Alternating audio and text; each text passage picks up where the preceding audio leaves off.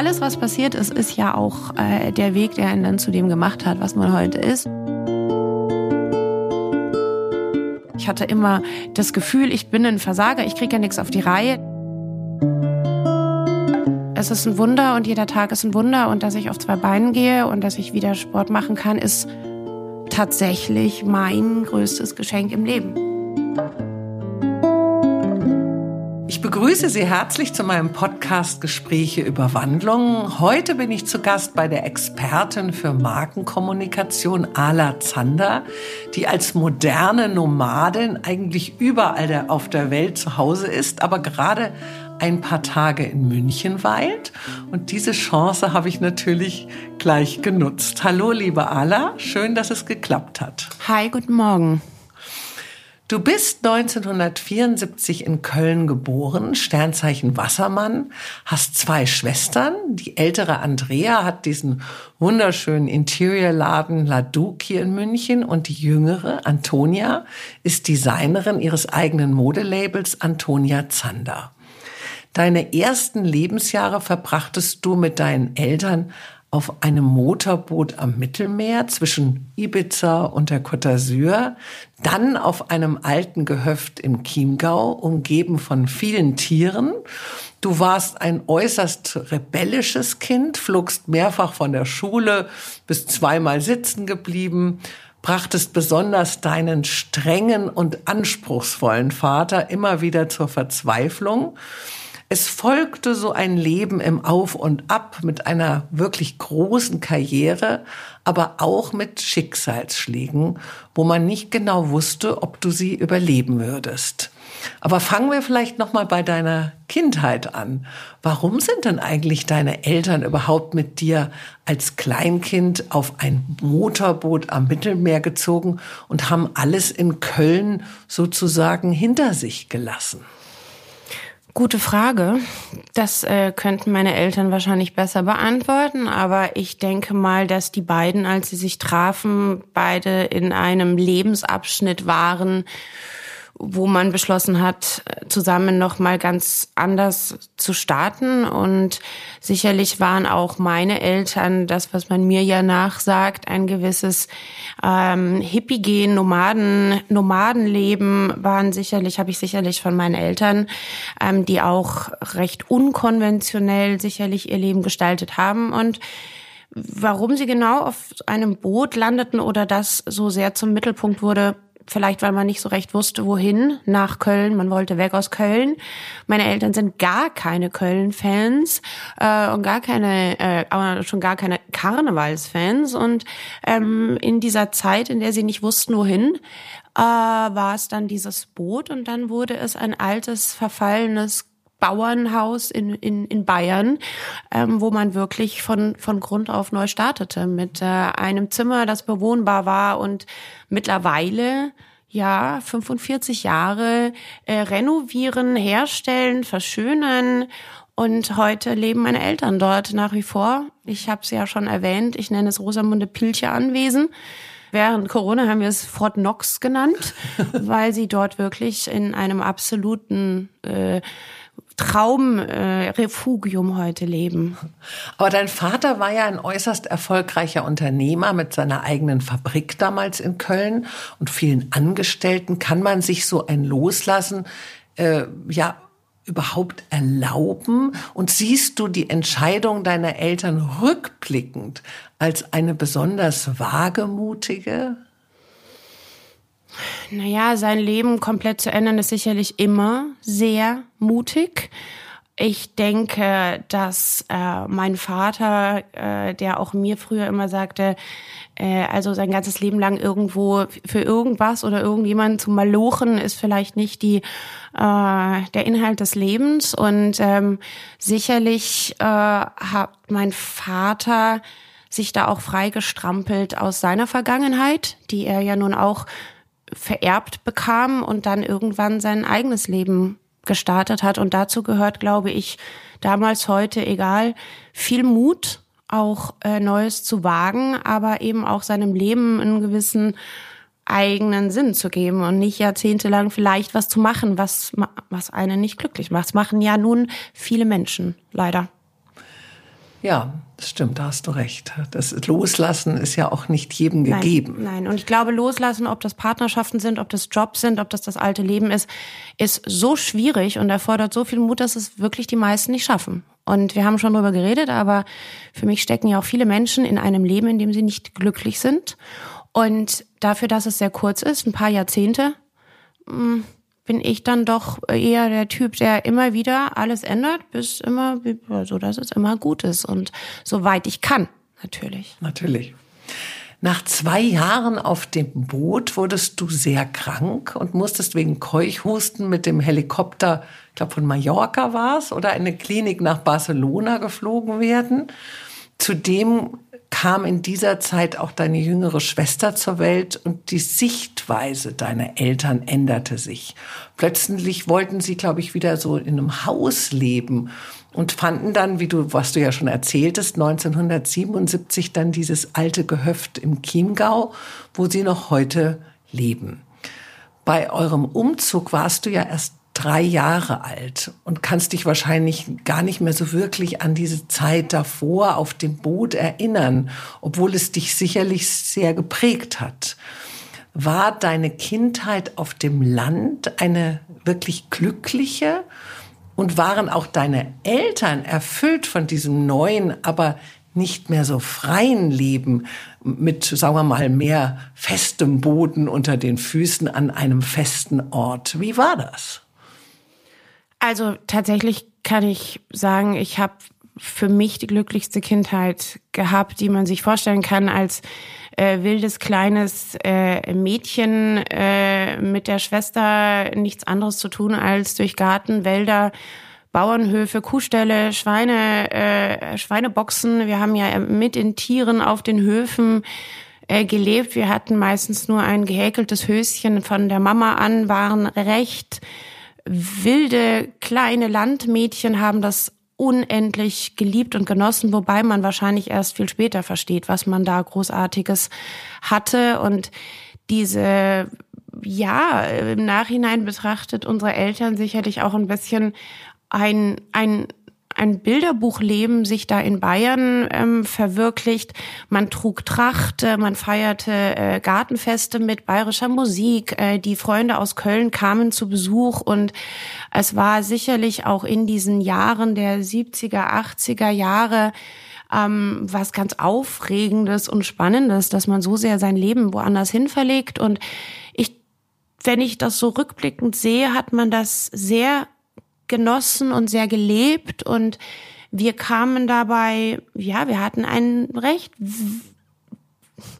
wie mein Vater später sagte, als es mit der Schule nicht mehr so funktioniert, äh, es war wohl etwas zu wild und etwas zu locker und etwas zu äh, äh, äh ja, losgelöst von allem und deswegen dann später auch das Internat, weil wir natürlich schon ein wenig äh, wild waren. Meine Schwester und ich hatten ja Pferde, wir waren den ganzen Tag auf den Pferden unterwegs, wir hatten ein, ein Motorrad, eine Motocrossmaschine, wir waren nur draußen, es gab ja keine Computer, es gab keine Handys, es gab, wir hatten auch keine, wir durften kaum Fernsehen schauen, außer ich glaube damals äh, den Wurlitzer und äh, vielleicht noch äh, Nils Holgersson oder so.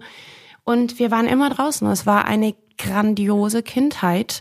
Und ich würde es, oder habe immer früher gesagt, als ich noch nicht wusste, dass ich keine Kinder möchte, aber ich habe immer gesagt, wenn ich Kinder habe, dann unbedingt exakt so. Diese Freiheit und auch diese Nähe natürlich zur Natur, die mich massiv geprägt hat. Als du dann in die Schule gekommen bist, veränderte sich ja dein Leben in einem Ausmaß, wie es sich Eltern in ihren schlimmsten Schulträumen nicht ausmalen können. Du warst ja sehr rebellisch, kaum zu bändigen. Heute würde man vielleicht sagen, schwer erziehbar, nicht willig zu lernen. Bist also, wie gesagt, mehrmals sitzen geblieben, sogar zweimal von der Schule geflogen. Was war denn da mit dir los? Ja, keine Ahnung, ne? Ich war ja auch eine gute Schülerin bis zur ich glaube, bis zur sechsten oder siebten Klasse lief es ganz gut noch. Da war ich auch ein eher ruhig, also ein nettes Kind anscheinend. Auch in meinen Zeugnissen stand, ich wäre nett, freundlich, sportlich. Ähm, aber da war ich, glaube ich, noch nicht so auffallend. Und gute Frage, warum ist sowas? Warum wird man so? Ich weiß es nicht. Ich war definitiv rebellisch. Warum weiß ich nicht. Sicherlich nicht, weil mir irgendwas gefehlt hat oder nicht, weil ich falsch erzogen wurde. Im Gegenteil, ich hatte wahrscheinlich alles mitgekriegt, um ein Superkind zu werden. Und deswegen glaube ich, so eine Rebellion, die ist in einem. Und wenn ich heute mit Eltern, also Freunde, die Eltern sind, und dann reden wir über deren Kinder, ich habe riesen Respekt davor, dass man die perfekten Eltern sein kann und trotzdem eskaliert dein Kind. Du kannst es nicht beeinflussen. Meine Eltern konnten es nicht beeinflussen. Alles, was sie gemacht haben, war nur das Beste für mich und ich habe eben komplett äh, anti reagiert, anti-autoritär, anti alles und alle Freunde, die mehr durften als ich, ich wollte auch so viel dürfen und durfte vermeintlich nix und dann wurde das immer schlimmer und dann äh, nahm das so seinen Lauf. Ja, ja dann hat dein Papi dich ja äh, letztendlich, äh, glaube ich, in ein Internat äh, getan. Das war dann so seine letzte Hoffnung. Das war wirklich die, äh, der Last Exit. Bist du da freiwillig hingegangen oder musste man dich regelrecht zwingen, dahin zu gehen? Man musste mich so Weil du zwingen. warst schon 18. Ich war 18. Ja. Ich hatte meinen Führerschein, ich hatte einen äh, Freund, die große, meine große Jugendliebe. Ich war, äh, also es lief richtig top. Äh, wir hatten viel Spaß, viel Party, viel schlechte Noten und viele Dramen zu Hause und irgendwann hat's gereicht. Und mein Vater sagte, also hier, entweder machst du, was du willst. Da hatte ich dann eben auch, konnte ich nicht weiter auf die Schule gehen in Bayern, auf der ich da war. Mit 18 mussten ich und mein damaliger, ja, meine große Jugendliebe, wir wurden damals da mehr oder weniger gebeten, äh, die Schule zu verlassen. Und dann ähm, hatte mein Vater gesagt, äh, mach was du willst oder du gehst auf ein Internat meiner Wahl. Und da war natürlich, wollte ich natürlich sagen, ich mach was ich will. Ciao. Aber äh, dann war ich doch noch schlau genug äh, zu verstehen, vielleicht sollte ich dann doch noch mal irgendwie die Sache mit dem mit der Schule und dem Abitur versuchen und das haben wir dann auch ganz gut hingekriegt. Aber es war sehr unfreiwillig, ich habe sehr gelitten, ich habe auch im Internat sehr rebelliert mit allen möglichen Dingen. Ich war nur schwarz angezogen, ich hörte nur schwarze Gothic Musik. Ich hatte keinen Bock auf irgendjemanden und naja, das war jetzt auch nicht, es war keine lustige Zeit. Rückblickend war es natürlich auch irgendwie ganz, ganz, ganz geil. also Aber sehr, sehr, sehr, also emotional eine wahnsinnig schwierige Zeit. Mhm. Aber du warst dann dort auf, im, auf dem Internat letztendlich auch nicht unbedingt ein weniger schwieriges Wesen. Nö. Nein, also das war schon, also ich, äh, das, äh, ich kam da ins Internat und blöderweise kannte die, wir hatten eine, ein Mädchenkloster mit Nonnen. Wo war das? Internat? Am Bodensee am Bodensee. Mein Vater war der Meinung, Mädchenkloster mit Nonnen ist irgendwie äh, eine gute Entscheidung. Und ähm, dann kam ich in diese Schule und äh, dann sagte, werde ich nie vergessen, diese Kloster, äh, äh, die Obernonne, die äh, Direktorin dieser Schule sagte dann zu mir und meinen Eltern, na ja, sie kennt ja den Direktor meines Gymnasiums in äh, Bayern und daher wüsste sie ja, dass man auf mich besonders Acht zu geben hätte und sie wird ein besonderes Auge auf mich werfen. Und äh, ja, na, super. Ähm, und da hat man mich schon, also ich weiß noch, dass im ersten Jahr habe ich noch alles Mögliche versucht, um auszubrechen. Wir sind ausgestiegen, wir haben ziemlich viel Mist gebaut. Und irgendwann das, man hat einen da, da man wurde schon gezähmt. Ne? Also ähm, und man durfte ja eben, wenn man dann irgendwie äh, viel Mist gebaut hat, bekam man lauter Auflagen und es wurde noch strenger und es wurde noch schwieriger. Also man hat das schon nicht schlecht gemacht. Und ich habe dort auch mein Abitur geschafft. Man glaubt es nicht. Und hast du das Gefühl gehabt, obwohl du so ein schwieriges Wesen hattest, ähm, dass deine Eltern dich dennoch so bedingungslos geliebt haben? Weil oft ist es ja so, dass die Kinder sich auch so ein bisschen ja so abgeschoben fühlen. Wie war das für dich? Also vom Internat habe ich mich nicht abgeschoben gefühlt. Das war ja nur die Verlängerung eines vermeintlich weniger geliebten Kindes, weil meine Schwester dachte, ich habe sie mehr lieb, weil die war ja auch brav und äh, deutlich besser in der Schule. Und ich habe mich, glaube ich, schon ein bisschen reingesteigert in, die haben mich weniger lieb, was aber nichts mit meinen Eltern zu tun hat. Das ist dieses Teenager-Ding, diese Pubertät. Man findet sich ja auch, wenn ich zurückblicke, fand ich mich einerseits ganz schrecklich, hässlich, äh, doof und andererseits ähm, war ich super cool und war die vermeintlich in meinen Augen coolste der Schule und dieses Hin- und Hergerissen sein, dieses auf der Suche sein, wer bin ich eigentlich? Also rückblickend, meine Schwester hat kürzlich so schön über, als wir über einen Verwandten sprachen, der gerade 15 ist. Und meine Schwester sagte aus tiefstem Herzen, oh mein Gott, die arme Sau, ich will nicht noch einmal in diesem Alter sein. Weil es ja wirklich ein oh, man ist so lost und man weiß nicht, was man so ist. Aber das gehört dazu und das war sicherlich auch alles, alles, was passiert ist, ist ja auch äh, der Weg, der einen dann zu dem gemacht hat, was man heute ist. Und ich bin ja heute ganz happy mit mir. Also der Weg war steinig und hart, aber und meine Eltern waren, also sicherlich alles, was sie gemacht haben, war ja nur im besten, mit bestem Wissen und Gewissen unendlich viel Liebe, Sorge. Mein Vater wollte natürlich nur das Beste für die Ausbildung, aber das kann man eben nicht alles so erzwingen. Und ähm, die Frage ist immer zu viel Strenge oder nicht genug Strenge. Das ist eine Gratwanderung und ich würde es mir nicht zutrauen, es richtig zu machen. Ich glaube, es ist sehr schwierig mit Kindern. Sehr schwierig.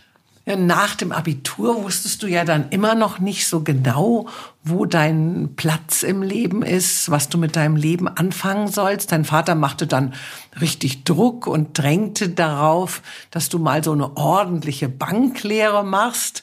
Und zu guter Letzt habt ihr dann so einen Deal abgeschlossen. Du durftest ein Jahr durch die Welt reisen, wenn du danach diese besagte Banklehre absolvierst.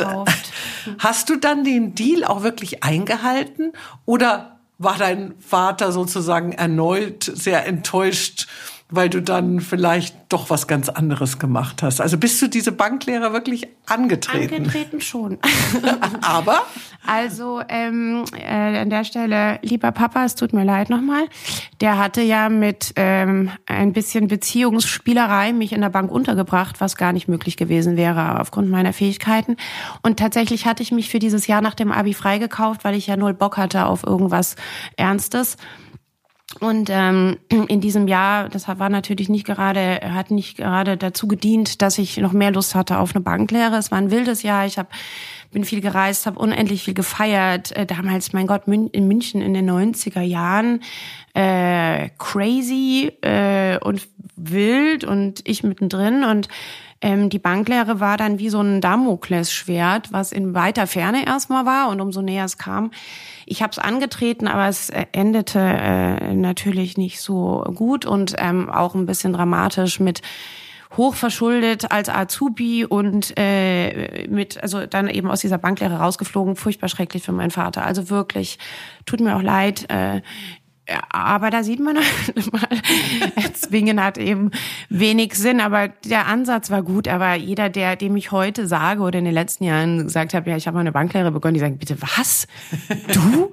Äh, ich war bei der Hypo Vereinsbank, äh, damals nur Hypo oder nur Verein, weiß ich nicht. Also auch an dieser Stelle äh, dorthin nochmal sorry. Aber ähm, nee, aber es war sicherlich, mein Gott, es war auch ein Schritt und äh, aber verschuldet, wenn du sagst, konnte man, also ich kann man, mich noch erinnern, man konnte doch das Konto gar nicht so wild überziehen, doch, oder? Und das finde ich eben auch nicht so cool.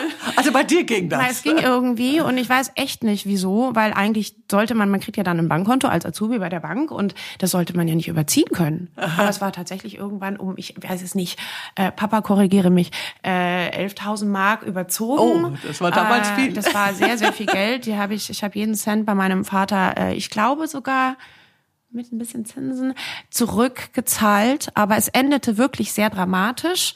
Da hätte man eigentlich schon verstehen müssen, äh, dass das ist nicht die richtige Richtung. Aber ich wusste ja nicht, was ich machen soll. Mhm. Ich hatte ja so viel, ich war ja so beschäftigt, rebellisch zu sein und nichts zu wollen. Ich wusste wirklich nicht, was ich machen will. Ich hatte mich nie mit meinem, ich glaube, ich habe mich nie damit beschäftigt, was ich mal werden will. Also ich kann mich daran echt nicht erinnern. Außer ich wollte Mode, ich wollte Fashion, ich wollte Designer shoppen und feiern. Das war, glaube ich, mein Lebensinhalt so mit um die 20. Aber bist du dann da bei der Bank raus, auch wieder rausgeflogen? Rausgeflogen, ja. Achso, also die wollten dich dann Nein, die wollten mich nicht mehr. Ich hatte da mal dann äh, mit dem Direktor ich weiß tatsächlich Gott sei Dank den Namen auch nicht mehr. Das endete sehr unschön. Ja. Trotz allem gab ja dein Vater dich selbst dann noch nicht auf. nee, Seine Vorstellung war, dass Frauen finanziell unabhängig sein müssen und darum auch eine gute Ausbildung und einen guten Job benötigen. Und du hast ja dann mit der Fotografie so ein bisschen geliebäugelt, aber das dann empfand irgendwie dein Vater auch so ein bisschen als brotlose Kunst und kam nicht in Frage. Und dann hat er dir eine Ausbildung am European Business College in München finanziert, wo du aber auch wieder nach eineinhalb Jahren ausgestiegen also er hätte bist. sie sicherlich finanziert, wenn ich sie zu Ende gemacht hätte. Auch die endete dann nach eineinhalb Jahren sehr unrühmlich und sehr, naja, auch so, dass ich musste dann, wir mussten dann diese gesamten drei Jahre wurden, mussten bezahlt werden äh, äh und ich habe auch da, kam noch mal Schulden dazu äh, zum Schuldenkonto bei meinem Vater und dann habe ich die, und dann habe ich, und dann war eigentlich klar, dann eskalierte es wirklich sehr um es kurz zu machen, da ist auch ein Vater irgendwann und sagt, ich habe keinen, ich weiß nicht mehr, was ich tun soll. Und ich war und, und, und im Grunde hat er dann gesagt, so, pff, also keine Ahnung, ich weiß es nicht mehr. Mach mal, äh, ich weiß es nicht mehr. Und dann stand ich plötzlich da und plötzlich wollte keiner mehr was von mir. Und ich glaube, das war der Moment, wo ich das erste Mal mich damit beschäftigt habe, was mache ich denn? Was will ich eigentlich? In dem Moment, wo es keinen keine Erwartungshaltung mehr gab oder ich nicht mehr in diesem Leistungsding war, weil ich habe ja auch immer gesagt, ich ich bin Versager oder ich hatte immer das Gefühl, ich bin ein Versager, ich kriege ja nichts auf die Reihe. Letztendlich vielleicht psychologisch betrachtet aus heutiger Sicht habe ich mich natürlich einfach in etwas geflüchtet. Wobei, mein Gott, auch in dem Alter, man will doch auch feiern und wild sein, weiß ich nicht. Also ich glaube, das war alles vielleicht ein bisschen extrem, aber so abwegig auch nicht, dass man vielleicht in seinen ersten Zwanzigern nicht so recht weiß. Also andere wussten ja schon mit fünf, was sie wollen. Das hatte ich nie. Ich wollte vielleicht mal, was wollte ich werden? Ich weiß es nicht. Und dann hatte ich diesen ersten, dieses erste Mal in meinem Leben, dass, dass es hieß, jetzt mach, es ist uns egal, was du machst. Mhm. Und dann habe ich mir gedacht, ja, ähm, was will ich machen? Und ich hatte damals eine enge Freundin, die zu mir sagte, du wolltest doch immer in die Mode, du wolltest doch immer bei der Vogue arbeiten, ne? Und da habe ich mir gedacht, ach ja, stimmt ja, ich wollte eigentlich immer bei der Vogue arbeiten. Und dann hatte ich ja ähm, damals mich an eine Schrei Schreibmaschine gesetzt und einige Briefe an Modezeitschriften äh, in München geschickt und mich vorgestellt und gesagt, äh, mein Leben ist die Mode und ich äh, mache dafür alles. Und so kam ich tatsächlich an ein Volontariat bei der Vogue damals und das war plötzlich auf einmal das erste Mal etwas, was ich so wollte und was ich dann auch gekriegt habe und was ich auch geschafft habe. Und dann seitdem, und ich denke auch da rückblickend, das war so der, der Knoten, der sich dann gelöst hat oder der Moment, wo so klar war, okay, jetzt gehe ich mal meinen eigenen Weg. Und der lief dann irgendwie tatsächlich ganz gut. Ja, du bist ja heute eine der renommiertesten Expertinnen in der Markenkommunikation, hast seit 2004 deine eigene Agentur Stilart für Brandbuilding und Media Consulting und verschaffst Marken, insbesondere im Bereich Skincare und Parfum, sehr erfolgreich mit deinem Können, deinen Kontakten und deiner Erfahrung einen höheren Bekanntheitsgrad. Auf deiner Webseite steht ja der Slogan You have a brand, we make it an it brand. Übersetzt heißt das, du machst eine, eine Marke zu einer begehrenswerten, die jeder haben will. Hätte dein Vater jemals gedacht, dass du es so weit bringen würdest? Puh. Sprecht ja, ihr da manchmal drüber? Also ich denke schon, dass äh, grundsätzlich Eltern immer und Väter äh, die Hoffnung nie aufgeben. Ich war, ich denke schon, dass meine Eltern äh, davon ausgingen, dass die Kinder es mal zu was bringen, aber man weiß es ja wirklich nicht. Ich habe Riesenrespekt davor, äh, wenn Kinder einem entgleiten, nicht nur weil ich es echt äh, bei mir selbst erlebt habe und keiner konnte was dafür, wirklich nicht. Und dass wir heute das sind, was was wir sind, auch meine äh, kleine Schwester, die ja das Unternehmen unserer Mutter übernommen hat, hat und zu einem fantastischen, noch erfolgreicheren Modelabel gemacht hat. Ähm, so wie, ja, ich denke, sie sind ganz glücklich. Und ich sage auch oft, seid mal froh, dass wir den Stress gemacht haben, als ihr noch jung wart. Hatte dann noch gute Nerven und so. Jetzt ist ja schlimm, wenn wir jetzt richtig schlimmen Terror und okay. Ärger und Sorgen machen würden. Und ich war ja vor vier Jahren so sehr krank und das hat meine Eltern natürlich dann auch getroffen, als sie schon älter waren und natürlich die Nerven oder die Sorge kaum zu ertragen sind. Also wenn Ärger mit dem Kind, dann früh und dann später hoffentlich Peace und alles gut. Und das haben wir heute in der Familie. Und dafür sind wir wahrscheinlich alle unendlich dankbar nach Krankheiten und all dem und überhaupt. Und aber ja, ich denke, er ist stolz heute. Wir kommen auch nachher noch mal zu deiner Krankheit. Ich würde aber ganz gern noch mal zurückgehen zu diesem Moment, wo du eben aus dieser Banklehre noch mal rausgeflogen bist, äh, beziehungsweise dann ja natürlich auch diese dieses äh, diese Ausbildung bei diesem Business College gemacht hast. Ist dein Vater, der war sicherlich sehr verzweifelt, deine Mutter wahrscheinlich auch. Ähm, aber wie war das für dich selbst? Warst du auch sozusagen enttäuscht von dir selbst? In dieser nee. Zeit waren ja auch, hast du mal erzählt, Alkohol, Drogen, auch Magersucht ein Thema in deinem Leben. Mochtest du dich noch? Puh, interessante Frage. Puh, also ich war schon, ich hatte eine super Zeit.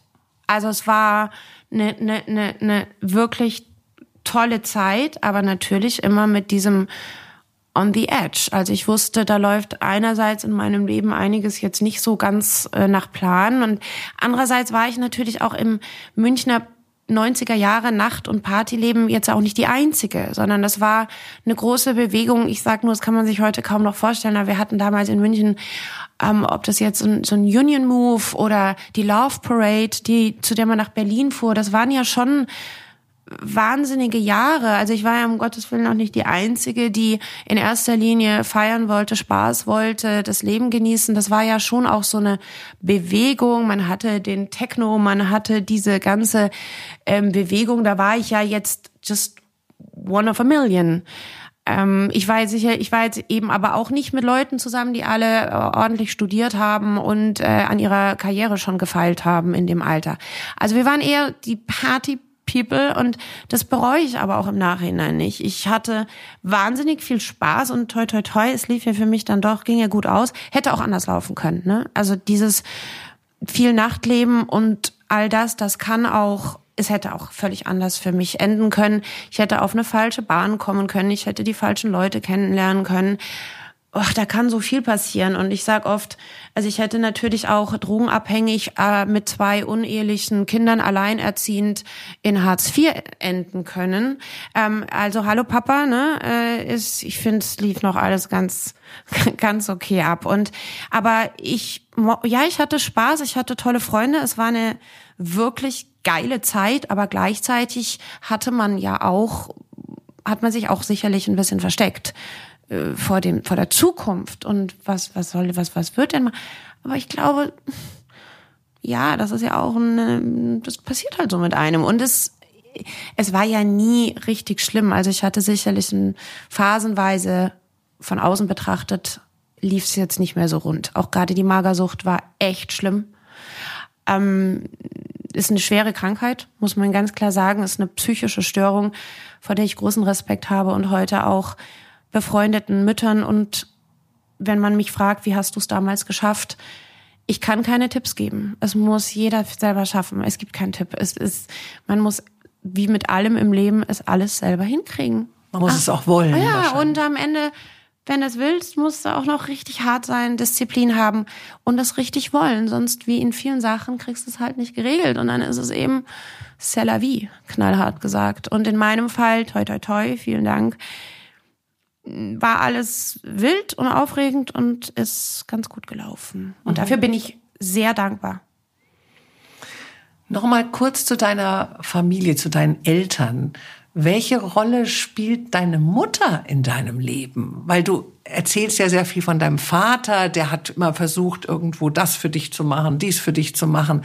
War deine Mutter auch sehr streng oder war die mehr die verständnisvolle, die vielleicht auch äh, ein bisschen das erspüren könnte, wie es dir geht? Also sicherlich war sie die, die klassische Mutter, die ihr Kind und ihre Kinder immer in Schutz nimmt und auch nur das Beste immer wollte, aber das wollte mein Vater auch. Also der wollte ja nicht weniger das Beste, nur gibt es Stress mit einem Elternteil, stellt sich wahrscheinlich immer das andere Elternteil dann vor, vor das Kind und das war bei uns auch so.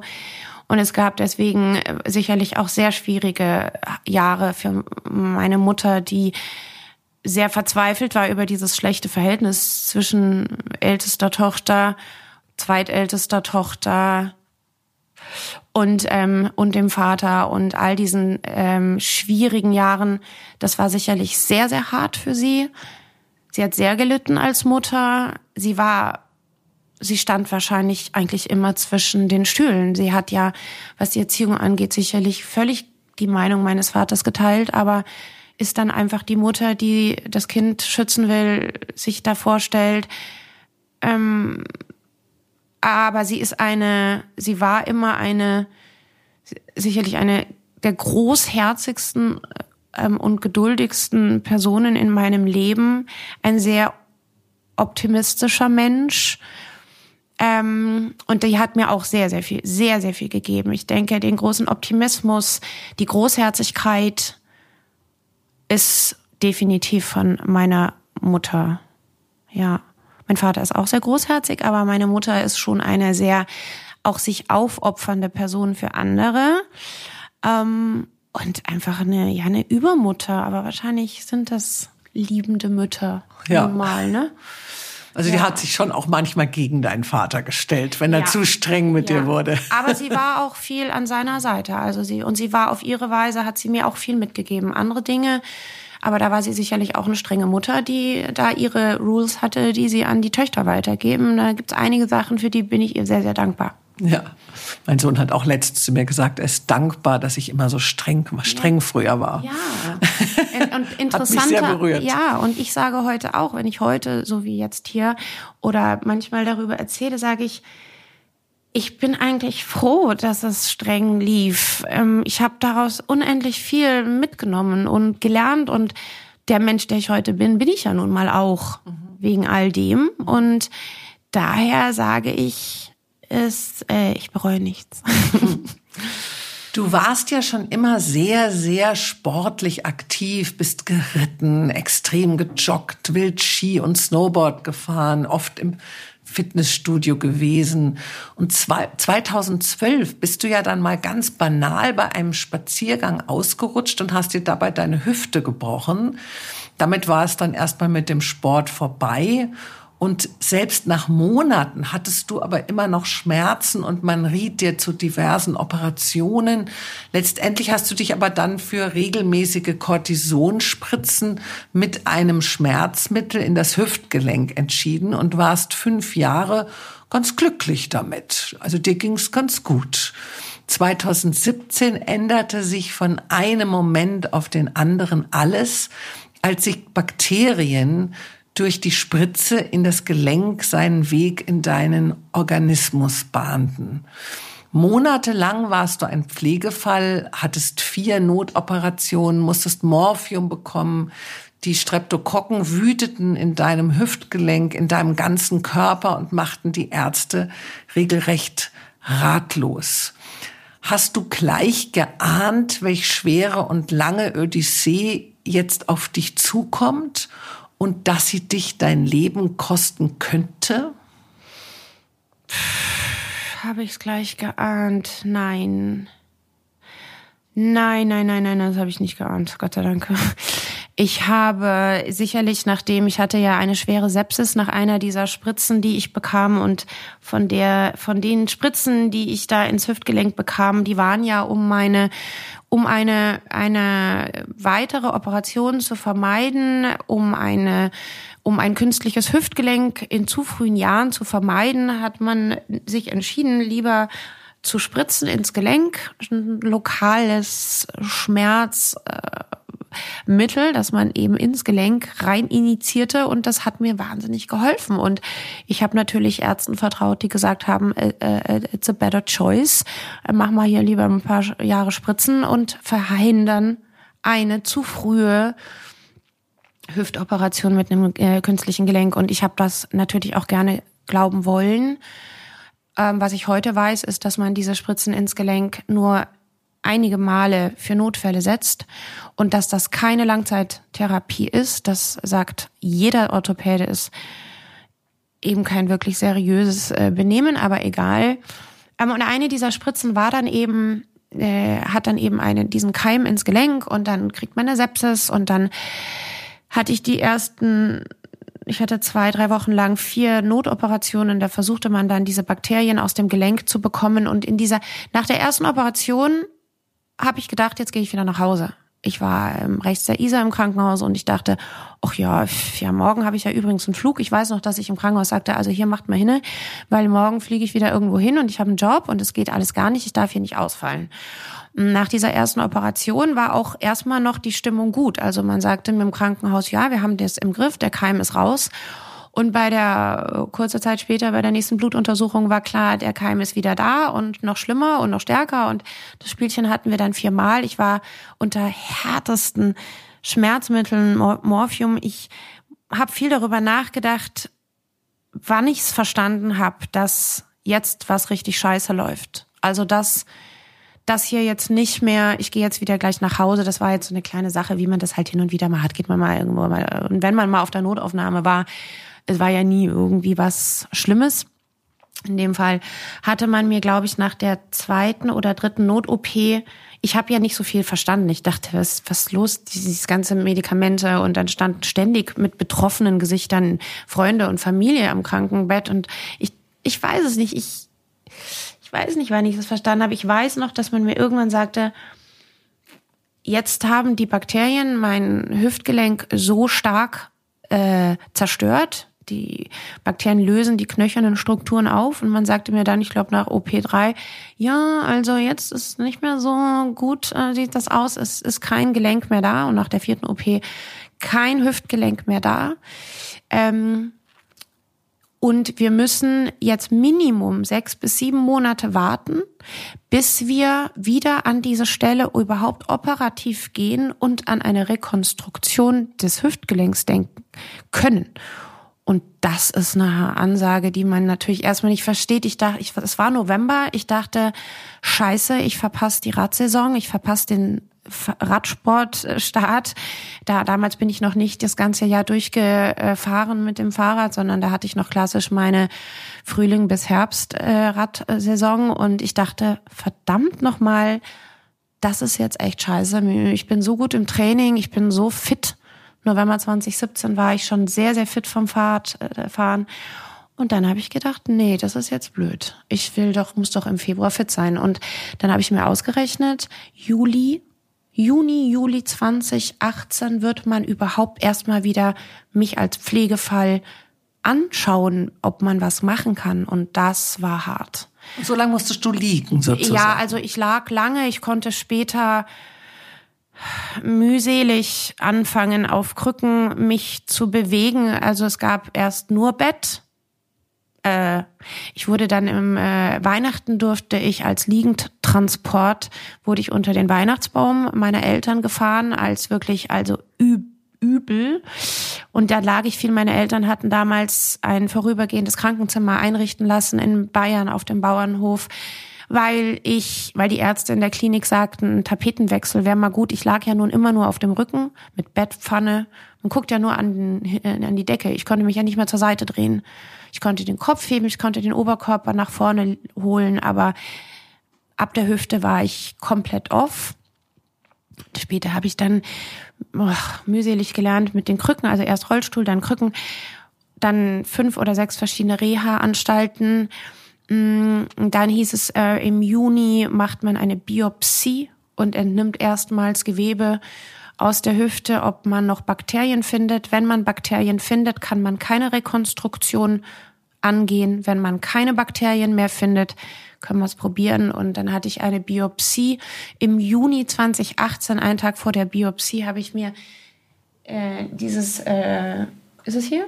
Mein Kreuz? Oder hier? Nee, ja, das war auf der anderen Seite. Eine, mein, ein Tattoo. Ein Kreuztattoo tätowieren lassen zum Entsetzen meiner gesamten meines gesamten Umfeldes, weil natürlich, wenn man gerade an der Spritze fast gestorben ist, wie kann man sich eine Tattoo-Nadel in den Hals rammen? Das war irgendwas, ich weiß es nicht mehr. Ich wollte ein Kreuz, ich wollte vor der Biopsie dieses Kreuz haben, irgendwo am Körper. Ähm, und dann hatte ich die Biopsie und die war alles für mich. Diese Biopsie wusste ich, entscheidet jetzt über den Rest meines Lebens. Das haben die Ärzte auch gesagt. Ähm, und dann hatte ich die Biopsie und dann hieß es, äh, im Rechts der ISA, jetzt muss ich glaube ich 10 oder 15 Tage warten, dann werden eben meine äh, 10 Gewebeproben oder 16 Gewebeproben werden dann gezüchtet und äh, bespielt, dass sie möglichst viel wieder Bakterien, äh, wenn es ein Bakterium gibt, dann wird es sich zeigen. Und in diesen, ich weiß es nicht, 12 oder 15 Tagen habe ich, konnte ich an nichts anderes denken. Ich habe auch zum Krankenhaus gesagt, ruft nicht an wegen was anderem. Wenn dieses Telefon klingelt vor den 15 Tagen mit der Nummer des Rechts der ISAS, ich kannte alle Nummern auswendig von allen meinen Ärzten. Wenn das Telefon klingelt und ihr ruft mich wegen was anderem an, ich kriege einen Herzinfarkt. Also ruft mich bitte nicht an, nur wenn ich also wenn alles gut geht. Und dann haben sie mich angerufen und gesagt, es gibt keine Bakterien und wir hatten dann für Juli eine riesige OP geplant und da bekam ich eine neue Hüfte und ein neues Leben und ein neues Bein. Und äh, ja, das war dann so meine Wiedergeburt.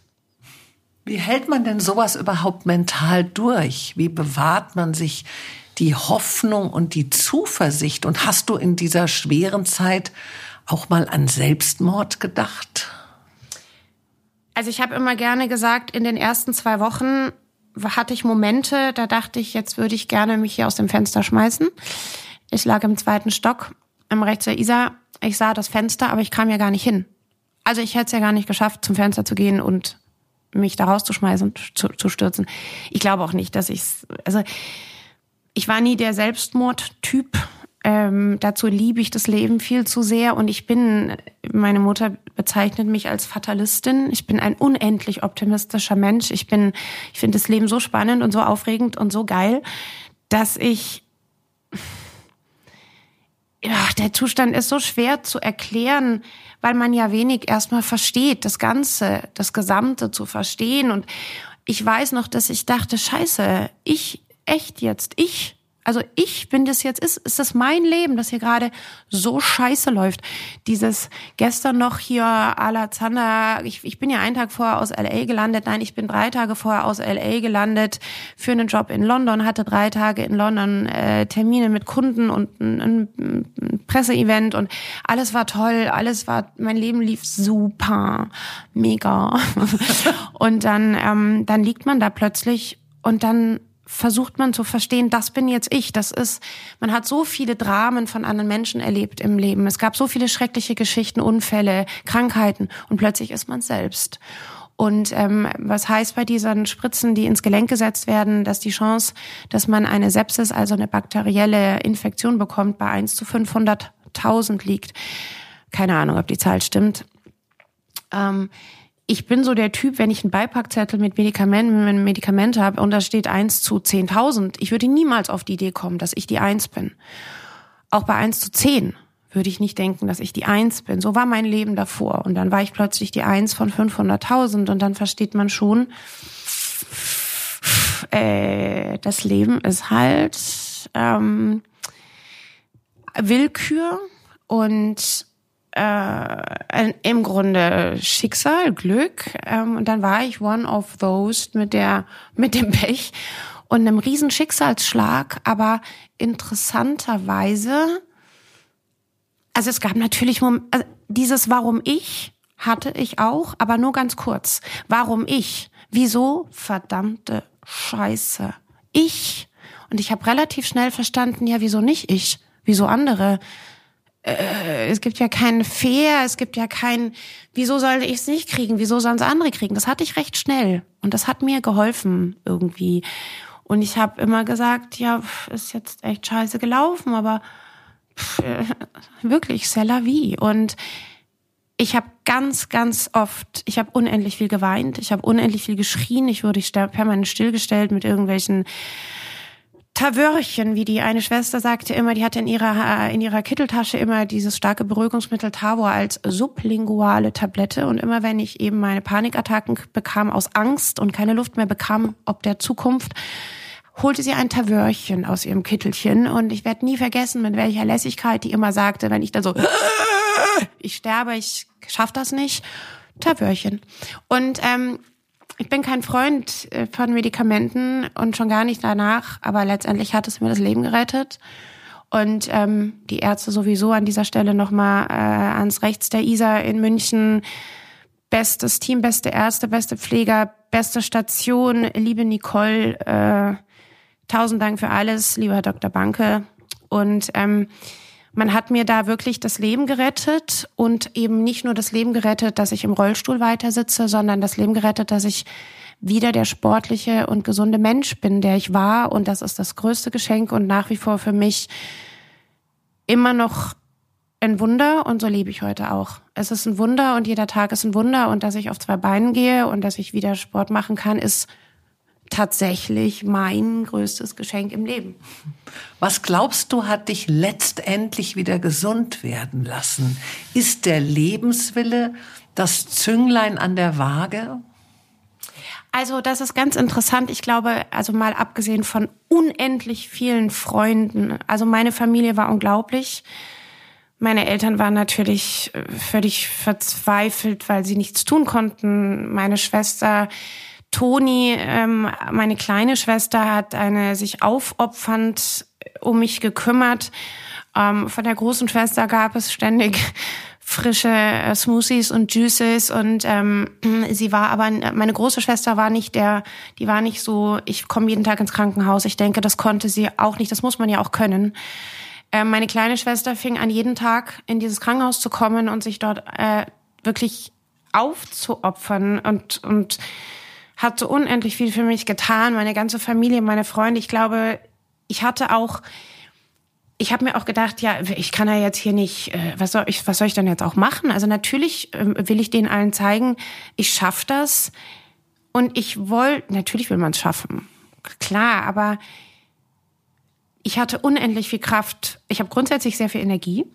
Ich habe ja schon mal gesagt, ich glaube, ich war früher hatte ich eigentlich ADHS unerkannt.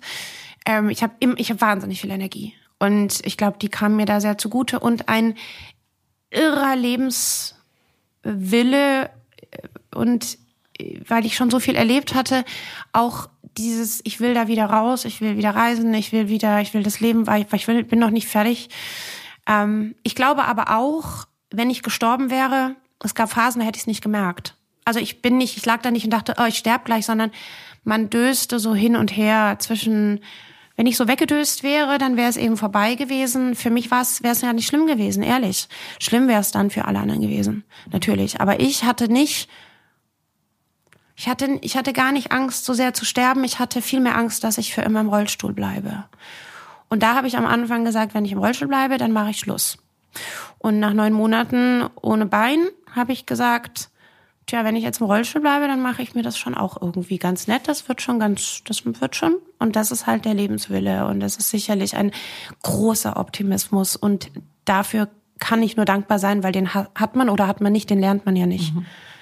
Radfahren wird ja nach Knie- und Hüftoperationen als Physiotherapie empfohlen und ist für die Heilung unerlässlich. Du hast ja aus der Not eine Tugend gemacht und trainierst seitdem leidenschaftlich viele Stunden täglich drinnen und draußen auf dem Rad. Bist du, würdest du sagen, so ein bisschen besessen vom Sport? Ist das alles so auch wieder eine Art Sucht geworden? Hm. Also das äh, Suchtthema, ich bin ja ähm, für viele meiner Freunde und meine Familie jemand, der macht was entweder ganz oder gar nicht und wenn ganz, dann gerne auch mal bis zum Exzess. Aber sportlich war ich immer, Outdoor war ich immer, als Kind vom Land, als Kind aus den Bergen, als Kind, äh, das in der Natur groß geworden ist und mm, ich fuhr ja immer oder lange schon Fahrrad. Ich habe ja äh, vor 15 Jahren war ich die Fraktion Mountainbikerin, dann wurde das langsam die Rennradfahrerin. Ähm, das war auch ein schleichender Prozess und ich war, bevor das passierte, schon sehr, sehr besessen vom Radfahren. Also ich hatte schon, ich habe jede freie Minute versucht, irgendwo Fahrrad zu fahren. Ich habe alle meine Geschäftsreisen mir immer irgendwo auch dann ein Rennrad geliehen, habe äh, jede freie Minute verbracht. Und als diese Operationen waren, es waren ja insgesamt sechs Operationen und vor jeder Operation musste mir mein Arzt im Rechts der ISA, der äh, operiert hat, versprechen, dass ich wieder aufs Rad darf und kann und komme und wie er später zugab, äh, war ihm das, er, er versprach es mir, aber es war alles andere als äh, absehbar. Und dann, äh, wie du schon so schön sagst, äh, die Nummer eins Reha-Maßnahme für Hüfte ist Radfahren. Und das ist natürlich, das war natürlich der Hammer. Also ähm, wenn das Erste, was man machen muss, sobald man wieder einigermaßen, also ich konnte noch nicht laufen, da war ich schon am Rad. Ich konnte nicht auf zwei Beinen gehen, ich hatte kein Gelenk, aber ich habe auf dem Ergometer in den Rehas gesessen und habe halt geradelt. Ähm, und das war letztendlich ein, ein nice, ein nice Match und es fiel mir natürlich deswegen sehr leicht, ausreichend Reha zu machen. Und ich glaube, und heute sagen die Ärzte auch, 50 Prozent meines heutigen Zustands haben sie gemacht und 50 Prozent habe ich gemacht durch unermüdliches Trainieren, Muskelaufbauen. Aber für mich war eben Reha keine Qual. Der klassische Patient geht einmal, zweimal die Woche schlecht gelaunt zu 20 Minuten Reha und ist genervt und hat keinen Bock. Und ich war jeden Tag stundenlang freiwillig in der Reha. Und natürlich macht das schon was. Und mein heutiger Zustand ist sicherlich äh, dem geschuldet, dass ich ein, wahrscheinlich ein bisschen freaky bin und ähm, ich bin geradelt wie eine Irre und seitdem radel ich noch viel mehr. Und wenn du mich fragst, also sicherlich, ich bin richtig im Radsport. Also ich trainiere, ich äh, messe meine Leistung, ich fahre in jeder freien Sekunde, ich gebe mein Geld ausschließlich für Fahrräder und Fahrradklamotten aus. Ähm, aber die Faszination mit diesem Bein, das ich neun Monate lang nicht hatte und das neun Monate leblos an mir hing, und dieses linke Bein ist ein Muskelpaket und ich kann mit diesem Bein an einem Tag mal easy 120 oder 130 Kilometer strampeln. Das fasziniert mich und ich glaube, auch hier wieder psychologisch kann man sicherlich eine Verbindung finden zwischen, das ist meine, das ist heute für mich natürlich auch mein, ich lebe, ich bin wieder da, das ist mein Bein, ich kann das, ich schaffe das, meine, meine, meine Kraft in den Beinen und ich habe ja gibt natürlich viele äh, Ratschläge von draußen. Das sind gerne auch die, die nicht an Corona glauben oder die jetzt auch alles besser wissen bei im Ukraine-Krieg, die mir dann sagen, ja, du darfst ja nicht so viel Radfahren jetzt, das ist ja bestimmt nicht gut für dich, gell? Und dann sage ich, doch, das ist super. Und die Ärzte sagen, Frau Zanner, Sie können nicht zu viel radeln. Radeln ist ja tatsächlich weniger Körpergewicht aufs Gelenk als gehen. Also super. Ne? Das glaube ich, sollte man auch immer tun, was man spürt, tun zu wollen. Und ich habe natürlich mit dem Radsport, ähm, ich bin nicht so der Indoor-Radler, ich bin natürlich, um mein Training zu erhalten, auch Indoor. Ähm, und auch im, manchmal im Winter geht's nur nicht anders, obwohl ich mittlerweile auch knallhart bei minus zehn Grad äh, durch den Winter radel und trainiere. Aber ich bin natürlich ständig draußen. Ich bin absoluter Outdoor-Fanat. Ich checke jeden Tag 750 Mal die Wetter-Apps. Wann kann ich wo, wie optimalerweise meinen Sport machen? Und das ist im Winter jetzt auch viel Ski. Äh, in Österreich, wo ich ja lebe und viel, sehr viel Wintersport. Aber ich bin Outdoor. Für mich ist draußen in der Natur zu sein einfach pff, und ja. trainierst du dann immer alleine oder kommt da auch manchmal irgendjemand mit dazu und misst du dich dann auch gerne mal so ein bisschen, oh, ich war schneller den Berg oben oder nicht? Bist Hallo, du auch Clemens. so ein, bist du dann auch so ein Wettkampftyp? Weil ich meine, wenn du so, so, ich meine, du siehst ja auch wahnsinnig sportlich und schlank und durchtrainiert aus. Ähm, du, machst du dann manchmal auch bei so nee. Radrennen mit oder? Nein, gar nicht komisch war ich war ich ich war nie Wettkampf ich war bei nix Wettkampf ich war nicht bei Gesellschaftsspielen ich kann schon mal kurz ehrgeizig werden bei einem Spiel, aber ich bin jetzt, es gibt ja die Leute, die dann tagelang beleidigt sind, wenn sie bei Mensch ärgere dich verloren haben. Ich bin nicht so der, ich war nie ein Wettkampftyp. Ich war sicherlich damals in der Schule als Sportlerin mit äh, den Ehrenurkunden oder wie das damals hieß und äh, Bundesjugendspiele und so. Da war ich schon sehr engagiert, aber das ja nun auch ein bisschen her. Ich habe überhaupt keine Ambition heute besser zu sein als jemand anderes. Habe ich übrigens auch nicht im Job. Das habe ich eigentlich mit nix. Ich muss nicht die dies oder das tollste, schnellste, beste, lustigste, coolste sein. Das habe ich überhaupt nicht. Ich habe auch gar nicht im Job und in, im, im Business diese bei Mitbewerbern, irgendjemand hat mehr, kann mehr, weiß mehr oder hat's toller, habe ich gar nicht. Und der Sport ist für mich wirklich mein eigenes ich mache am liebsten, nein, am liebsten ist falsch. Ich mache unendlich gern alleine Sport. Ich bin wahnsinnig gerne alleine in der Natur mit meinem Rad, meiner Atmung. Für mich ist das ja auch, hat, das hat ja auch was Therapeutisches und auch was Meditatives, wenn man sehr lange mit da durch die Natur donnert. Ähm, ist meine höchste Form der Entspannung übrigens. Ähm, wenn Leute sagen, hey, chill dich mal, äh, dann sage ich, ja, dann möchte ich jetzt gerne 100 Kilometer Fahrrad fahren, dann ist es, ist es chillen. ähm, und es gibt mir unendlich viel, ähm, aber besser sein. Ich, ich habe ein paar Radfreunde, die so auf meinem Level sind, mit denen fahre ich unendlich gerne. Aber ich fahre nicht gerne mit Leuten, die schlechter sind. Aber jetzt muss ich gerade überlegen, ob ich gerne mit Leuten fahre, die deutlich besser sind. Habe ich noch nie drüber nachgedacht. Weiß ich gar nicht. Siehst du? Wäre mal interessant, vielleicht fahre ich keine Wettkämpfe, weil ich keinen Bock habe, dass ich sehe, dass andere schneller Aber so grundsätzlich sind. machst du es einfach lieber alleine. Alleine eben oder mit, mit wenigen ausgewählten gleich sportlichen Freunden mhm. bin ich auch durchaus, finde ich es toll, einen Tag zusammen das zu erleben, den Rad, die, die Tour. Aber ich bin echt gern alleine und auch jetzt hier im Winter und meine Skitouren gehen und sehr viel auf den Berg gehen beides gleich. Ich gehe unendlich, unendlich gern alleine und bin da ganz alleine irgendwo im Wald und laufe da die Piste hoch oder mit Freunden, äh, also gleich. Mhm. Aber Sport ist Sport. Also ich mache jetzt nicht, ich mache auch mal eine Radtour äh, gemütlich, aber das, das, dann, dann ist es kein Sport dann ist es kein Sport, dann fahre ich Fahrrad. Ja, ich kenne das von meinem Mann, der ist ja Profikletterer und der radelt auch sehr, sehr viel. Und letztens ist er auch mal von äh, Gardasee zurück nach München geradelt, also nach Hause zum Starnberger See und äh, war also wirklich, ich glaube, wie lange hat er gebraucht? 19 Stunden oder so. Ist er durchgefahren? Ja, also nee, der hat schon immer zwischendrin mal angehalten, hat was gegessen, weil oh es geht Gott. nicht anders. Aber er ist halt an einem Tag sozusagen. Ja, ja. Und er war so, ich glaube, ich habe ihn noch nie so fertig Ach. gesehen. Und dann hat er aber gleich schon wieder nachgedacht, ach, sogar war gar nicht so schlecht. Also erst fand das fürchterlich, aber dann hat er gedacht, ach, das mache ich gerne mal wieder. Interessant, ne? Es, aber es kickt einen echt. Und es gibt so Momente, und das habe ich jetzt bei Skitouren gehen ein paar Mal erlebt. Da läufst du stundenlang den Berg hoch.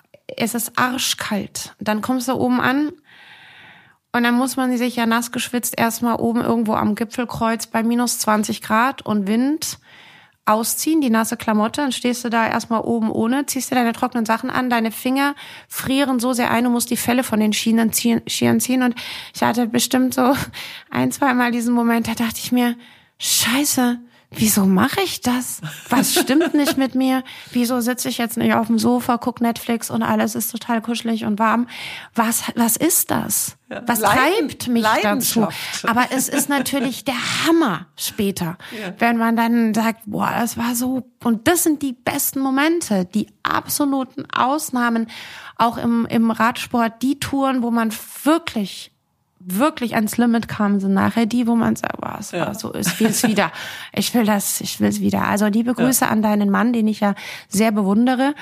Und ähm, vielleicht radel ich ja mal mit dem. Ja. Wobei der ist Obwohl der, der, der ist macht schneller. auch immer gerne lieber alles alleine. Ja. Also außer beim Klettern braucht er natürlich einen ja. sicherer pa Sicherungspartner. Aber auch interessant. Eher doch jemand, der alleine lieber ja, trainiert. also das ist wirklich interessant. Und ich bin ein unendlich geselliger Typ. Also meine Mutter ja. zum Beispiel würde äh, jetzt sagen, du bist immer nur, willst immer nur mit Freunden, willst immer nur Party, du bist ja immer nur Action oder Geselligkeit, weil ich bin, hab einen großen Freundeskreis. Ich bin sehr vernetzt. Ich liebe meine Freunde und ich liebe Leute. Ich bin kein Einzelgänger, bin kein Lonely Wolf, aber im Sport ist es halt die Natur. Ja, aber du brauchst dann vielleicht doch diese Momente. Ja. Du nennst dich ja selbst eine Nomadin, lebst zwischen Bad Gastein, Griechenland, Barcelona, München, Los Angeles und Mallorca und führst dabei aber weiterhin sehr erfolgreich deine Agentur. Viele Unternehmer haben ja das Gefühl, sie müssten in ihrer Firma immer so ganz präsent sein, äh, bei ihren Mitarbeitern täglich da im Büro auftauchen, können nicht lange im Urlaub sein, äh, kontrollieren auch im Urlaub immer ununterbrochen ihre E-Mails und so, dürfen die Kontrolle nicht verlieren und sind verpflichtet, auch irgendwie so standhaft zu sein. Was ist denn dein Geheimnis und dein Rezept für so viel Freiheit gepaart mit großem Erfolg? Auch wieder eine tolle Frage. Ähm, also es war natürlich anders. Ne? Ich habe die Firma gegründet vor 20 Jahren, knapp 19 Jahre, 18 Jahre. Und ich war der totale Kontrollfreak. Also ich habe jeden Tag in dieser Agentur gesessen, äh, zwölf Stunden, 14 Stunden Mitarbeiter irgendwann, die dann kamen, von denen habe ich dasselbe verlangt. Ich war ein absoluter Kontrollfreak und sicherlich die ersten Jahre der Firma war das auch gut so für die Firma. Also das, was ich die ersten Jahre da reingesteckt habe an Tag und Nacht arbeiten, was ich heute auch noch tue, aber anders, ähm, war sicherlich genauso gut für die ganzen Strukturen, für den Aufbau einer, einer Firma, von der ich, wo ich heute sage, wow, also ich bin zurückblickend von mir selbst oft erstaunt, was ich da, aber das war wieder Leidenschaft. Das hat alles einfach so viel Spaß gemacht und so, das war so sehr mein Ding. Also nach diesen vielen Jahren, wer bin ich und was bin ich und wo soll ich hin, war das und das haben, hat, ist ja auch eine schöne Bezeichnung. Mein Beruf war meine Berufung. Dieser, diese Leidenschaft für schöne Dinge und zu erkennen, welche Marken und Produkte haben Potenzial. Ich habe ja immer gesagt, eigentlich bin ich der totale Egoist. Ich war immer konsumgeil, shoppinggeil, fashiongeil. Ich wollte alles haben und letztendlich habe ich beschlossen, ich mache einfach PR für die Sachen und ähm, es werden meine Kunden, dann habe ich das Zeug, weil leisten kann ich es mir ja eh nicht. Und ich habe mir eigentlich ein ganz schönes, äh, äh, ich, ich, ich weiß auch immer, dass mein Lifestyle oft, viele Leute denken, ich äh, bin, habe deutlich mehr Geld und bin deutlich erfolgreicher, weiß ich nicht. Aber mein, mein, mein Lifestyle, den ich lebe, das ist ja letztendlich durch meine Kunden und durch alles, was ich, das könnte ich so nie finanzieren. Also das Leben in den Hotels und so wie ich reise und so wie ich lebe, könnte ich niemals finanzieren. Das ist nicht mein eigenes das sind natürlich all die, die Vorzüge, die ich bekomme. Und das habe ich ganz geschickt gemacht. Und es hat mir immer so viel Spaß gemacht. Es waren immer tolle Produkte, es waren die tollsten Marken, die tollsten Menschen. Und es war alles ein, ein, ein riesen, ein riesen Spaß. Und ich habe nie, äh, Karl Lagerfeld hat ja mal gesagt, ähm, such, was Karl Lagerfeld, such dir einen Job, äh, der dir unglaublich viel Freude macht und du musst nie wieder einen Tag in deinem Leben arbeiten. War es Karl Lagerfeld oder war es Oscar Wilde? Ich weiß es nicht. Peinlich. Können wir ja später rausschneiden. Ne? ähm, also so ist, ist es auch. Ich weiß es gerade auch nicht. Ich weiß es nicht. Ich, ich sehe nur das so vor mir und es ist ja auch egal, weil der Satz stimmt so sehr und ich habe nie den Job als anstrengend empfunden und bin aber oft körperlich er ist natürlich anstrengend, wenn man 12, 14 Stunden jeden Tag arbeitet, wenn man vermeintlich oft im Urlaub ist und es nie ist, weil meine die meisten meiner Jobreisen gehen an Plätze, wo andere Leute Urlaub machen. Ich darf nun mal da arbeiten. Dort sitzen meine Kunden, ob das LA ist, ob das die Côte d'Azur ist, ob das äh, Spanien, egal. Ich habe so unendlich viele tolle Destinations. Ich bin monatelang in Griechenland für den Job. Ich bin die letzten Jahre in Griechenland. Ich, ich kann mich nicht erinnern, wann ich mal einen Strandtag hatte, dass ich einen Tag am Strand war oder an einem Pool lag aber alle denken, ich bin ständig am Strand und am Pool, weil ich natürlich dort arbeite, dort Fotos mache, dort poste. Und man merkt nicht, und das war sicherlich bei mir immer ein Thema, man merkt eben nicht, dass man doch an Grenzen geht körperlich. Ich habe ja vor dieser Krankheit 2017 schon ein paar andere Einschläge erlebt, wo ich gemerkt habe, mein Körper sagt mir, stop it, ähm, pass auf dich auf, du bist eben auch ähm, verwundbar. Ich hatte einfach ein paar Sachen, die habe ich kurzzeitig dann so gedacht, oh scheiße, und dann habe ich es wieder vergessen und dann ging es wieder weiter. Und auch so eine, die Sache mit der Spritze sagen ja auch einige, die hat mir irgendjemand geschickt, um mich davor zu bewahren, eben dann mal mit einem Schlaganfall oder einem Herzinfarkt zu enden, weil ich keine Grenzen kannte.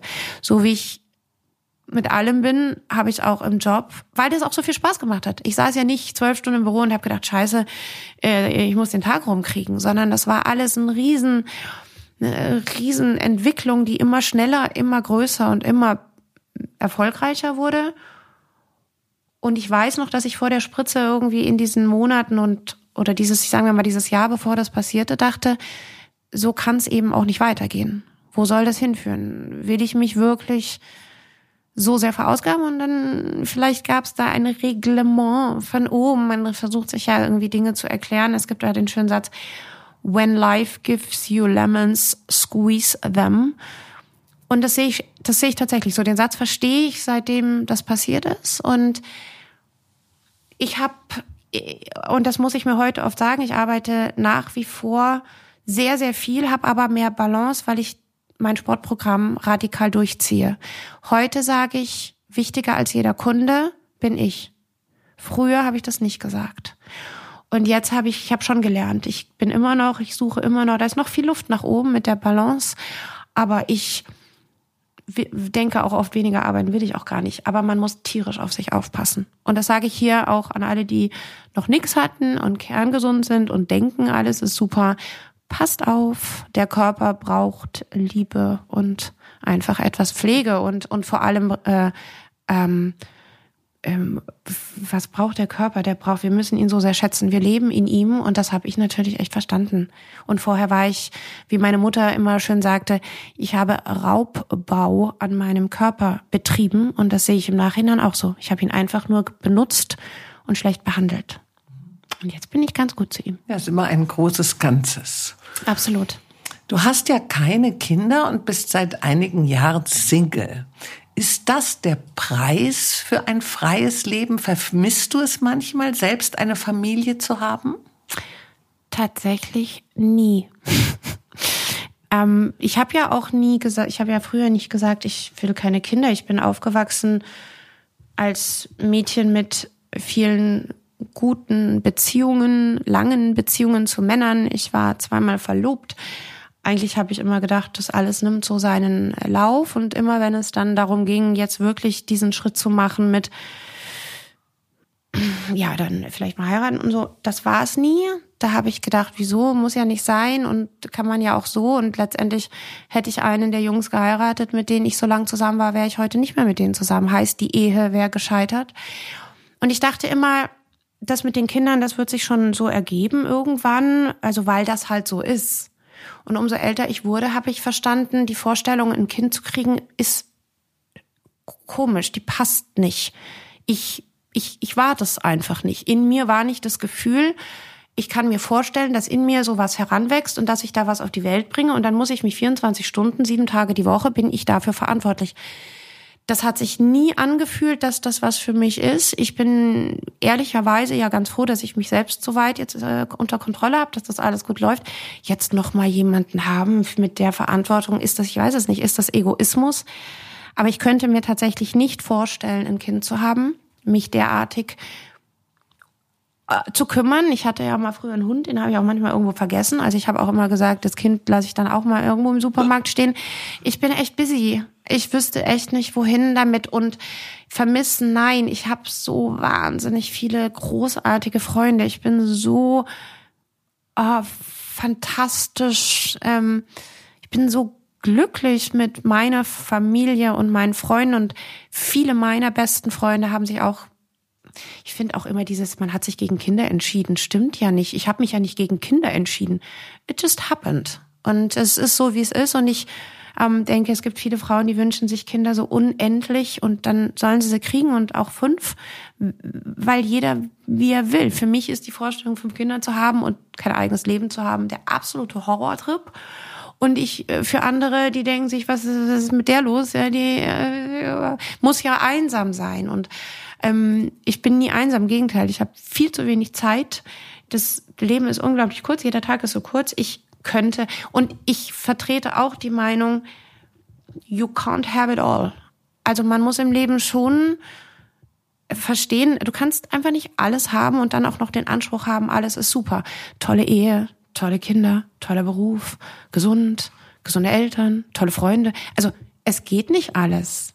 Und ich glaube, der, diese ganzen gescheiterten Beziehungen heute und ich bin umgeben von Beziehungen, wo ich ganz ehrlich sage, ich brauche davon gerade keine. Also ich muss diese ganzen Streitereien, Kompromisse, sich selbst aufgeben, unglücklich sein. Viele Leute, die ich kenne, sind Jahre unglücklich in Beziehungen.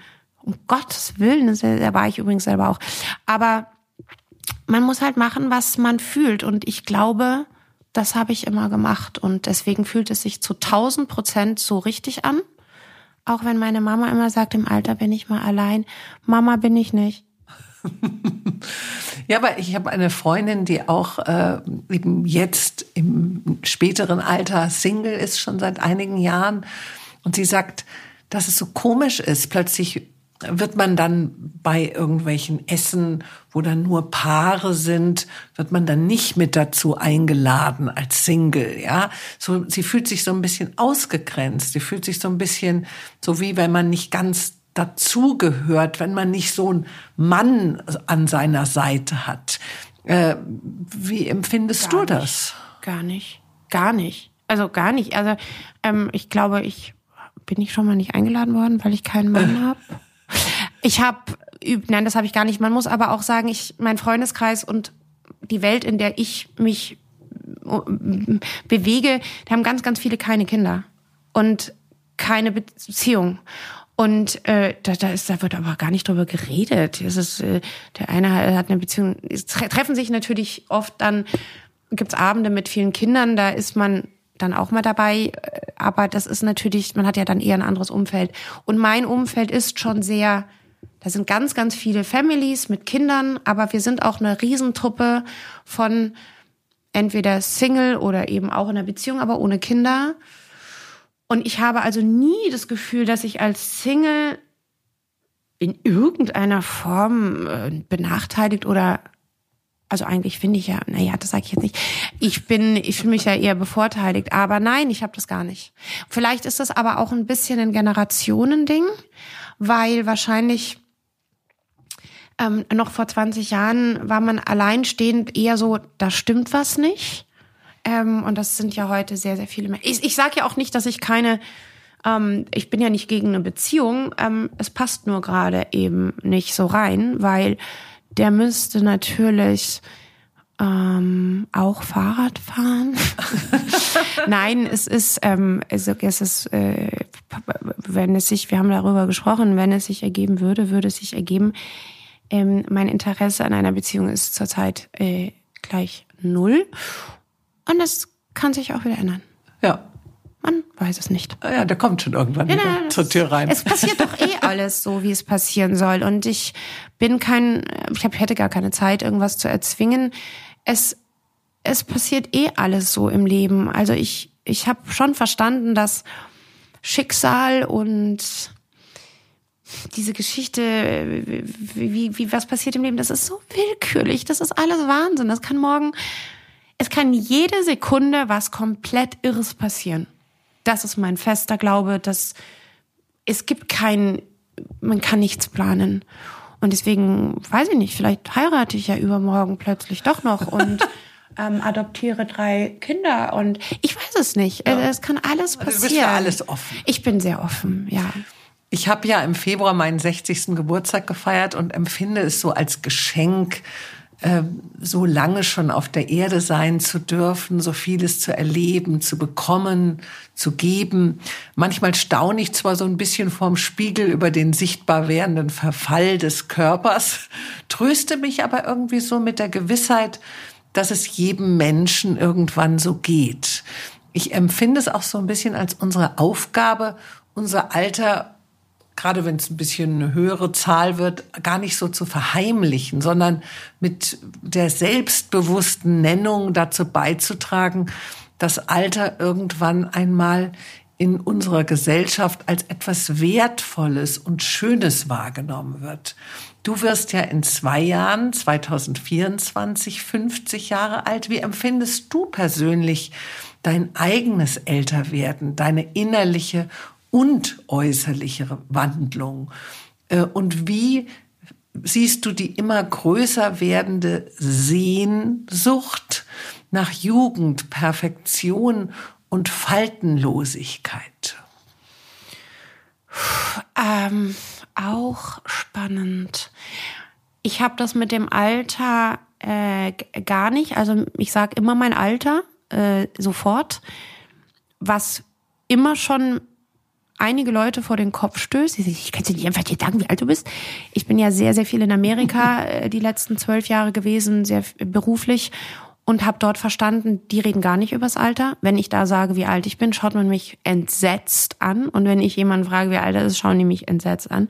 Das finde ich unglaublich albern, weil äh, wir sind ja nun mal so alt, wie wir sind. Aber andererseits sind es eben auch nur Zahlen.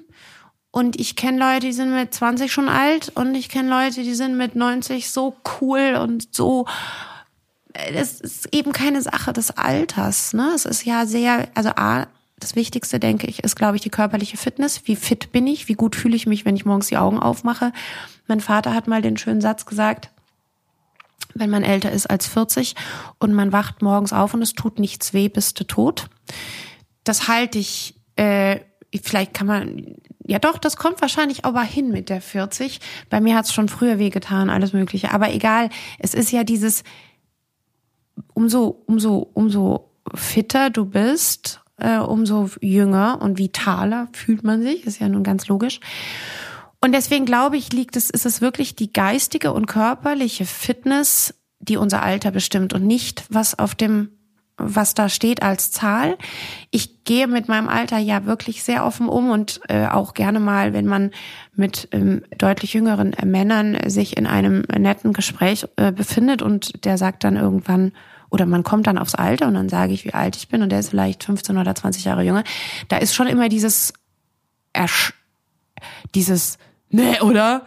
Also, weil grundsätzlich denkt man ja immer, dass jemand, der 48 ist oder 50 oder 60 in deinem Fall, man denkt ja, wenn man jünger ist, immer, dann ist man alt. Aber wenn man dann so alt ist, dann checkt man, das hat sich eigentlich ja nichts verändert, ne? Also, und wie du sagst, man sieht so eine Veränderung am Körper, aber irgendwie ach, was heißt stören? Mein Gott, was soll ich denn machen? Also ich kann mich äh, sehr gesund ernähren, das tue ich. Ich bin natürlich durch meinen Job mit den allerbesten Kosmetik, Anti-Aging, Skincare-Marken der Welt und da habe ich ja wirklich ein spektakuläres Portfolio im Schrank.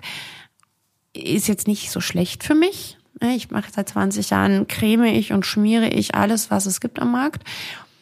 Das macht Spaß, das hält aber auch den Prozess nicht auf. Und ich finde das aber auch nicht schlimm. Also es gehört ja auch dazu. Und mein eigener Großvater ist 103 Jahre alt geworden und war ein unglaublich charismatischer, attraktiver, fantastischer, fabelhafter 103-Jähriger mit jeder Falte. Meine Mutter mit 84 hat nie irgendetwas machen lassen an Spritzen, Operationen und sieht so unglaublich fantastisch aus. Ähm, Im Gegensatz zu diesen heute normalen, aufgespritzten, faltenfreien Gesichtern. Ich hoffe sehr, es geht wieder in diese Natürlichkeit und dass man, man muss ja nicht alt aussehen, sondern gepflegt. Aber dieses verkrampfte Jungsein habe ich nicht, hatte ich nie ähm, und ist auch ein bisschen, also tut mir auch leid. Weil wenn das das ist, worum es im Leben geht, dass man unbedingt jung aussehen will. Und ähm, ich finde, ja, umso älter man wird, es wird ja immer toller. Also man fühlt sich ja immer toller, man ist ja immer, man ist ja immer cooler, man ist ja immer entspannter. Und ich habe einen sehr, sehr guten Freund, äh, Francesco, der ist äh, 62, einer meiner engsten Freunde, ein, einer der coolsten Männer in meinem Leben. Und er hat einmal zu mir gesagt, es ist einfach, es ist einfach, eigentlich ist es scheiße. Man wird innerlich immer toller, immer perfekter, immer, immer, alles immer schöner im Leben. Und der Körper außenrum, der verfällt, verfällt so ein bisschen. Und das wäre ja eigentlich eine Riesenscheiße. Aber der hat dann so schön gesagt, ja, aber wie soll es denn anders werden, wenn wir dann irgendwann dieser perfekte Supermensch sind in diesem perfekten Superkörper? Das ist ja auch nicht, also es geht einfach nicht. Und der sagt, das ist der Preis. Also man zahlt für immer mehr innerliche also optimalerweise ist das so, ne, mit dem Älterwerden, immer mehr mit sich selbst im Reinen sein und immer mehr mit sich selbst glücklich sein. Der Preis dafür ist, dass man halt ein bisschen verschrumpelt. Ähm, aber ja, c'est la vie. Wir können ja auch nicht alle immer leben. Dann haben wir auch ein Problem auf der Welt. Also es ist halt, es ist halt, wie es ist. Hast du recht. Es ist, wie es ist. Wo siehst du dich in circa 20 Jahren? Wie möchtest du leben und wer möchtest du geworden sein? In 20 Jahren, oh Gott, dann bin ich ja fast 70. Pfui. Also ich sehe mich tatsächlich ähm, äh, Radfahren. Also ich, ich, ich stelle mir vor, wie ich nach wie vor in heißen, engen äh, äh, Trikots äh, auf einem ziemlich tollen Rennrad sitze und nach wie vor täglich meine körperliche Fitness ähm, damit ähm, erhalte. Tatsächlich. Also ich sehe auch äh, ältere Menschen in dem Alter hin und wieder mir am Rad entgegenkommen.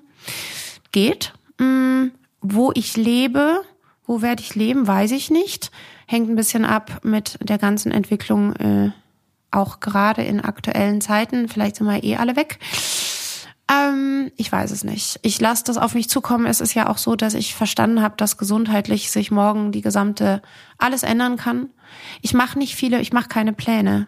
Für mich ist auch die Tatsache, das wissen viele nicht, aber die Bakterien, die ich in meinem Knochen hatte, die Restbakterien, die es gibt, können jeden Tag zurückkommen. Also die ein Bakterium in meinem Knochen kann jederzeit wieder neu aufkeimen. Das Wort aufkeimen hat seitdem für mich auch eine ganz neue Bedeutung, weil letztendlich ist in meinem Bein nach wie vor äh, auf eine gewisse Art ist eine tickende Zeitbombe. Das ist nicht jetzt forever super. Erstens ist es, äh, sind es ähm, Implantate und Prothesen, die ein Verfallsdatum haben. Das ist das eine. Das andere ist, dass die Bakterien jederzeit einfach wieder starten können. Das heißt, jedes Mal, wenn es im Bein zwickt und pocht und ich was spüre, was oft ist, weil es auch muskulär natürlich immer Bewegung gibt, habe ich wahnsinnige Ängste. Mm, ich habe auch ein großes Angstthema in meinem Leben seit dieser Krankheit. Es wäre sicherlich falsch, das jetzt nicht auch noch zu erwähnen, weil immer nur happy und immer nur rosig. Nein, es gibt eine riesige Angstbewältigungs-Challenge man spricht hier von posttraumatischer Belastungsstörung. Ich mache daraus keine so große Sache. Mein engster Kreis, meine Familie kennen natürlich die Thematik, dass ich durchaus Phasen habe, in denen mich die Angst auffrisst, dass das mit dem Bein bald wieder vorbei ist. In cool, in schwierigen Momenten habe ich einfach nur Angst und äh, kann nicht weiterdenken. In guten Momenten denke ich mir, ja, ja, mein Gott, dann muss man halt, dann werde ich auch das irgendwie wieder irgendwie hinkriegen. Aber ähm, deswegen weiß ich, dass alles morgen anders sein kann. Vielleicht bin ich in ein paar Monaten in einem Rollstuhl, vielleicht bin ich wieder im Krankenhaus, vielleicht kann ich dann nie wieder gehen. Was soll ich heute Pläne machen? Ich mache jeden Tag, finde ich toll. Ich bin so dankbar. Ich versuche mh, jeden Tag sehr als jeden Tag als Geschenk zu sehen. Das ist auch geht auch tatsächlich. Es gibt ja auch nicht, es gibt ja kaum, also gibt es Scheißtage? Ich muss so nachdenken. Eigentlich ist jeder Tag echt toll. Auch wenn er nicht so toll ist, er ist toll. Und, aber ich mache keine Pläne. Ich weiß nicht, wo ich in 20 Jahren bin. Ich weiß nicht, wo ich lebe. Ich weiß nicht, mit wem. Ich weiß nicht, wie. Vielleicht in einem Wohnmobil. Hallo Mama. Ähm, ich möchte tatsächlich ja mal ein Wohnmobil äh, haben, bald. Ob ich dann ganz im Wohnmobil lebe, weiß ich nicht. Ob ich auf dem Bauernhof meiner Eltern in Bayern lebe, ob ich in Österreich verblieben bin, ob ich doch nach Los Angeles gezogen bin oder nach Kalifornien, was ich viele Jahre lang wollte, aber eigentlich gar nicht mehr will. Ja, ich weiß es nicht. Also du wir lässt das Leben uns, auf dich zukommen. Ja, wir könnten uns ja in 20 Jahren dann noch mal dann Ja, genau. Dann machen wir noch mal einen Postcard. Ja. Ähm, ja, liebe Alla, dann danke ich dir sehr für dieses intensive und offene Gespräch und bin tief beeindruckt von deinem positiven Denken, auch deinem weisen Denken und deiner dennoch großen Freude am Leben. Vielen Dank, unglaublich spannend. Ich hätte jetzt äh, tatsächlich so viele Fragen an dich. Wir könnten das gleiche Gespräch jetzt nochmal umgekehrt machen und ich interview dich wirklich, weil ich ja dein Leben auch sehr spannend finde. Und an dieser Stelle nochmal danke für deine jahrelange, bald schon Geduld, mich hier vors Mikro zu kriegen. Ja, jetzt habe ich dich erwischt. Vielen, vielen Dank. Das hat wahnsinnig Spaß gemacht. Ganz tolle Fragen und danke. Ich äh, denke, da ist viel geklärt. danke dir auch.